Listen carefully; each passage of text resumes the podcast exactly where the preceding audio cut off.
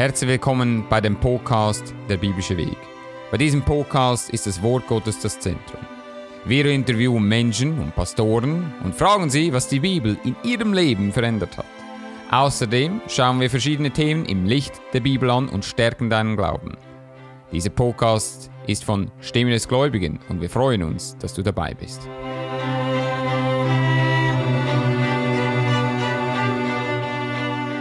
Willkommen zu dem neuesten Podcast von dem biblischen Weg. Wir haben die letzten Monate über biblische Helden oder biblische Menschen gesprochen, ein bisschen biografisch das Ganze angeschaut und heute möchten wir darin weiterverfahren und wir sprechen über Johannes, der Mann, der Jesus lieb hatte. Und so das ist die, die erste interessante Sache, die wir gleich anschauen in äh, Johannes Kapitel 21. Ähm, da steht ähm, in Vers ähm, 20 von Kapitel 21, Petrus aber wandte sich um und sah den Jünger folgen, welchen Jesus lieb hatte, der auch an seiner Brust am Abendessen gelegen war und gesagt hatte, Herr, wer ist, der dich verrät? Und so viele Menschen sagen, Johannes war Jesus sein Lieblingsjünger. Das steht aber so nicht geschrieben. Was steht ist, der Jünger, den Jesus lieb hatte. Und man darf nicht vergessen, das ist, was Johannes selber schreibt äh, über seine Beziehung zu Jesus Christus. Nur warum hat er das geschrieben? Es kann gut sein, dass er das geschrieben hat, um zu zeigen, es war für ihn unglaublich eigentlich, dass Jesus Christus ihn als, ich sage jetzt normal Mensch überhaupt würde lieb haben. Und äh, warum, warum ist das, ich sage jetzt mal in Anführungs- und Schlusszeichen, so unglaublich?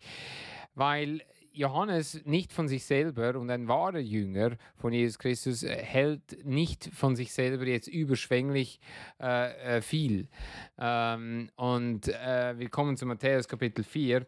Da lesen wir, wie es überhaupt äh, zu der Begegnung zwischen Jesus Christus und Johannes zum ersten Mal kam.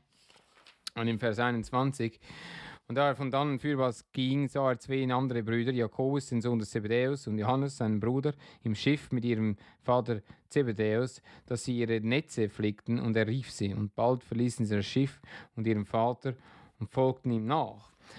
Eines, was Johannes hatte, war, er folgte Jesus Christus nach, und zwar bedingungslos. Er äh, fragte nicht zu viele Fragen. Heute haben wir Jünger, die oftmals mehr Fragen stellen und sich mehr äh, über Dinge äh, den, einen Kopf machen, was nicht mal eigentlich ihr Problem ist oder ihre Sache.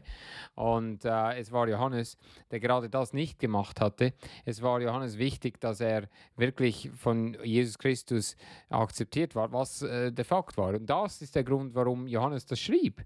Das war einer der Gründe, warum Johannes dies so ähm, sich äh, wirklich zu, ähm, zu eigen machte. Es war Johannes, der zum Beispiel in Matthäus Kapitel 17, äh, als Jesus Christus sich verklärte mit Petrus und Jakobus, ähm, bei Jesus Christus waren. Das heißt, er war einer dieser drei äh, vom Kern. Man kann sagen, dass Jesus Christus hatte 500 Jünger, davon waren 70 enger, 12 sehr eng und drei wirklich eng und ähm, extremst eng. Und äh, Johannes gehörte dazu. Johannes hatte seine äh, Schwierigkeiten oder beziehungsweise seine Probleme. Eines davon äh, war klar, dass er äh, äh, in einem Punkt dachte, dass er kann äh, den Kelch äh, auf sich nehmen und dass er am nächsten war äh, zu Jesus Christus. Und wir wissen, dass das natürlich nicht ganz so war und dass äh, er sich da äh, auch, ich sage jetzt mal, eine Malung von Jesus Christus einhandelte. Das ist aber ganz normal. Sein Herz war am richtigen Ort. Sein Herz war, äh, er wollte äh, so nahe sein wie möglich. Ja? Und äh, zu Jesus Christus. Und ähm, das ist etwas, was heute oftmals nicht mehr so äh, gewollt ist. Menschen streben oder wollen nicht mehr ähm, näher kommen zu Jesus Christus. Sie begehren es oftmals nicht mehr. In Matthäus Kapitel 20 steht geschrieben, Vers 20, da trat zu ihm die Mutter der Kinder des Zebedäus mit ihren Söhnen, fiel vor ihm nieder und bat etwas von ihm. Und er sprach zu ihr, was willst du? Sie sprach zu ihm, lass diese meinen zwei Söhne sitzen in deinem Reich, einen zu deiner Rechten und den anderen zu deiner Linken. Und Jesus antwortete und sprach, ihr wisst nicht, was ihr bittet, könnt ihr den Kelch trinken, den nicht trinken, werden euch taufen lassen mit der Taufe, die ich getauft werde. Sie sprachen zu ihm, jawohl. Und er sprach zu ihnen, meinen Kelch könnt ihr zwar trinken und mit der Taufe, die ich getauft werde, sollte getauft werden, aber das Sitzen zu meiner Rechten und Linken zu geben, steht mir nicht zu, sondern denen es bereitet ist von meinem Vater. Da das die zehn hörten, wurden sie unwillig über ihn zween Brüder. Aber Jesus rief sie zu sich und sprach, ihr wisset, dass die weltlichen Fürsten herrschen und die Oberherren haben Gewalt, so soll es nicht unter euch sein. Und so der Punkt ist, und ich kann mir gut vorstellen, dass das nicht unbedingt das Ziel war von Johannes und auch nicht von Jakobus, sondern sie wollten nahe sein zu ihm. Sie wollten äh, wirklich alles tun, was sie konnten. Und das äh, war es richtig? Nein. Natürlich äh, haben wir nicht äh, das Ziel hier, um sozusagen einen Konkurrenzkampf miteinander zu haben. Jedoch, und das muss man ganz klar auch äh, betonen, es sollte trotzdem unser Ziel sein, so nah wie möglich zu Jesus Christus zu kommen kommen. Und das in sich selbst ist kein Fehler. Das in sich selbst ist etwas, was ein Mensch eigentlich sollte äh, so sein. In Lukas Kapitel 22, wir lesen auch da, wie ähm, äh, von Johannes. Johannes wurde geschickt mit Petrus. Er war einer der Vertrautesten von Jesus Christus. Es steht in Vers 8, er sandte Petrus und Johannes und sprach, gehe hin, bereitet uns das Passalam, auf das wir essen. Und die Tatsache ist, dass ähm, für, für Jesus Christus, wer wusste, dass Johannes ein Mann war, der tatsächlich äh, treu war. Äh, er äh, wusste, dass Johannes nicht einfach nur äh, irgendwie, mh, mm, dass man ihm nicht vertrauen konnte. Ja? Und es war Johannes, der schlussendlich einen Brief schrieb, also drei Briefe, um ganz genau zu sein, ein Evangelium. Und wir wissen auch, dass äh, Gott ihn benutzt hatte, um äh, das ähm, ähm, um die Zukunft, die Offenbarung äh, zu schreiben. Und so Johannes war auch derjenige, der ziemlich zuerst ähm, am Kreuz war und, oder er war dort am Kreuz und er sagte zu seiner Mutter, das ist dein Sohn. Und, so, und äh, er sagte zu Johannes, das ist deine Mutter. Na, warum, macht, warum vertraut Jesus Christus seine Mutter äh, Johannes an? Weil Johannes ein gutes Herz hatte, ein sehr treues Herz. Äh, ihm war es wichtig, äh, dass er, ähm, dass er äh, wirklich auch zu diesem dass die Menschen das sahen. Ja. Und äh, es, ist, es ist schon interessant, dass gerade in der heutigen Zeit solche Dinge vollkommen verloren gegangen sind. Ja. Ähm, warum? Kommt zu Johannes Kapitel 19. Weil das Herz, was Johannes hatte, viele Menschen nicht mehr haben. Als Jesus Christus da war, in Vers 26 steht, da nun Jesus seine Mutter sah und den Jünger dabei stehen, den er lieb hatte, sprach er zu seiner Mutter, Weib, siehe, das ist dein Sohn. Danach spricht er zu, dem Jünger, siehe, das ist deine Mutter. Und von der Stunde nahm sie der Jünger zu sich. Siehst du, was er machte? Sofort, er nahm sie zu sich. Er fragte keine Fragen. Er fragte sich nicht, äh, was kostet es mich oder äh, was kriege ich dafür. Johannes war ein Mann, der im Glauben lebte. Und äh, das war der Grund, warum Jesus Christus ihn so extrem benützte. Er war, Johannes war äh, am Anfang in der Gemeinde von, äh, von Apostelgeschichte. Ein ganz wichtiger Mann mit Petrus. Er war bedacht, was er redete. Er war nicht unbedingt je, jemand, der sofort immer äh, wie Petrus. Petrus war jemand, wo oftmals zu früh, zu schnell, zu viel redete. Johannes war sehr bedacht. In Apostelgeschichte Kapitel 3 steht, Petrus aber und Johannes gingen miteinander hinauf in den Tempel um die neunte Stunde, die man pflegte zu beten. Und es war ein Mann lahm von Mutterleibe, der ließ sich tragen und sie setzten ihn täglich vor des Tempels Tür, die da heißt die Schöne und so weiter und so fort. Und da er nun sah Petrus und Johannes, dass sie wollten zum Tempel hineingehen, bat er um Anmosen. Petrus aber sah ihn an und Johannes und sprach, siehe uns an. Und so, es war sicherlich Petrus, der mehr der... Ähm, das Sprachrohr war in, in der Gemeinde von Jerusalem.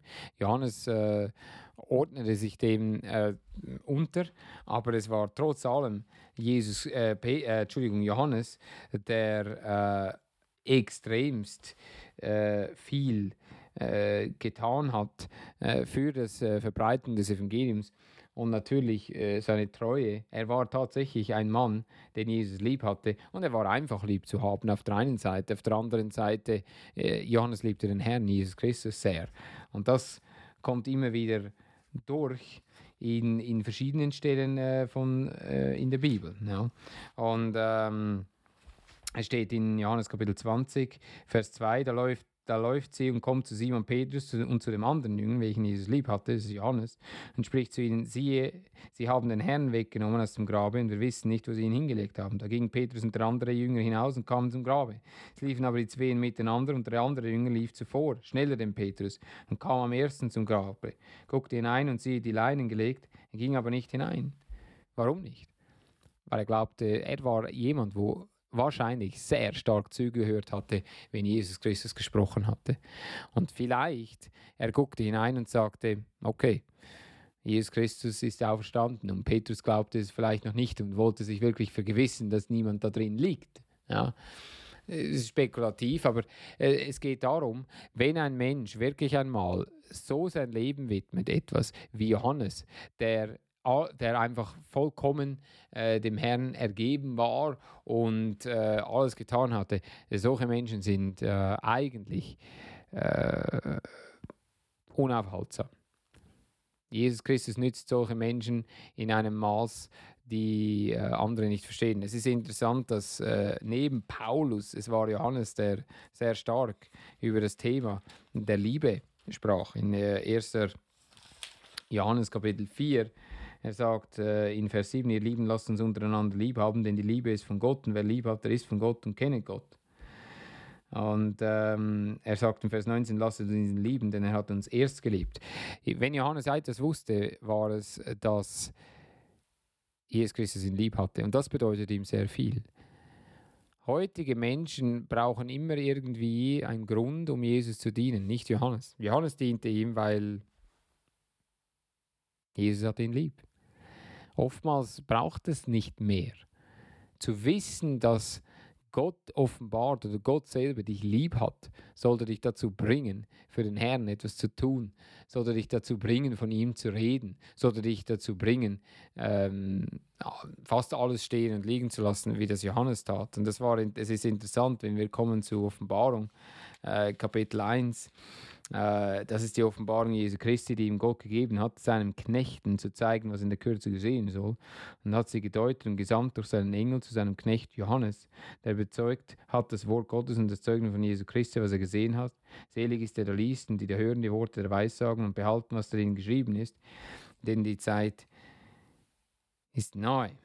Und äh, Johannes war, oder nannte sich selber ein Knecht von Jesus Christus. Für heute, äh, die Zeit, es gibt Menschen, die das verpönen, die, die sagen, was, ich bin, ich bin kein Knecht, sie wollen das gar nicht wahrhaben, sie wollen gar nicht irgendwie diese, diese Sache äh, für sich beanspruchen, wenn das eigentlich etwas vom Schönsten ist, was man überhaupt äh, sagen kann, dass man ein Knecht kann sein von Jesus Christus. Für, für Johannes war das kein Fluchwort oder etwas Abstoßendes. Ja.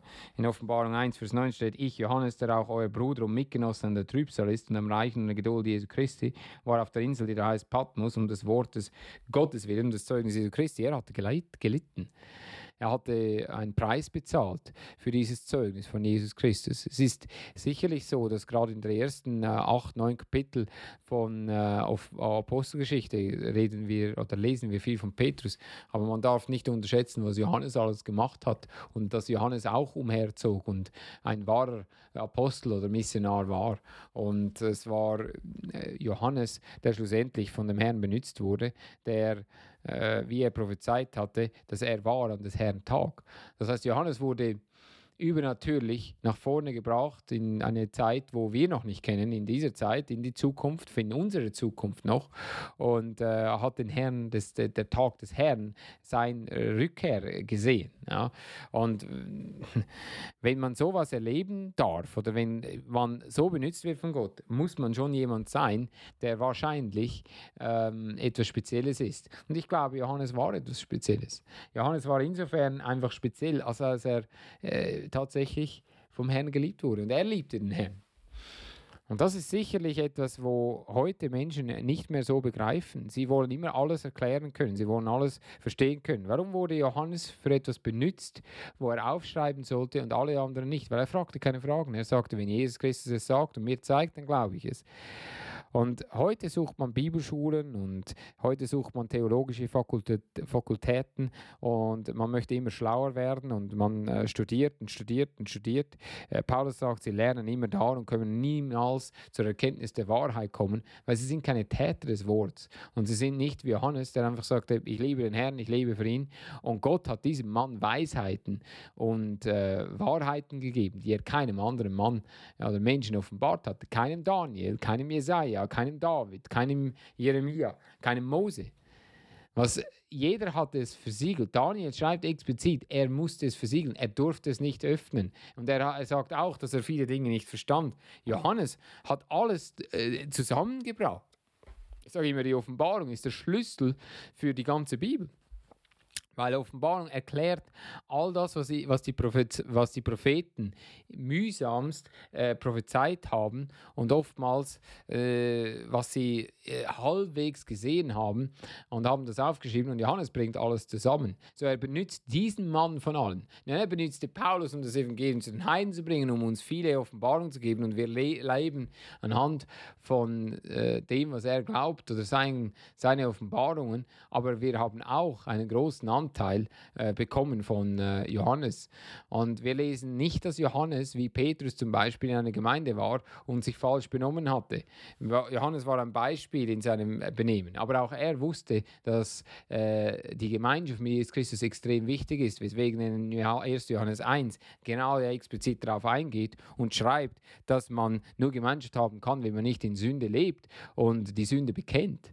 Und das war ihm wichtig, die Gemeinschaft mit Jesus Christus. Wir lesen auch nicht, dass als sie nach, äh, dass Jesus Christus dann nach oben ging, er war es, der mit Petrus nach vorne ging und den nächsten Schritt machte.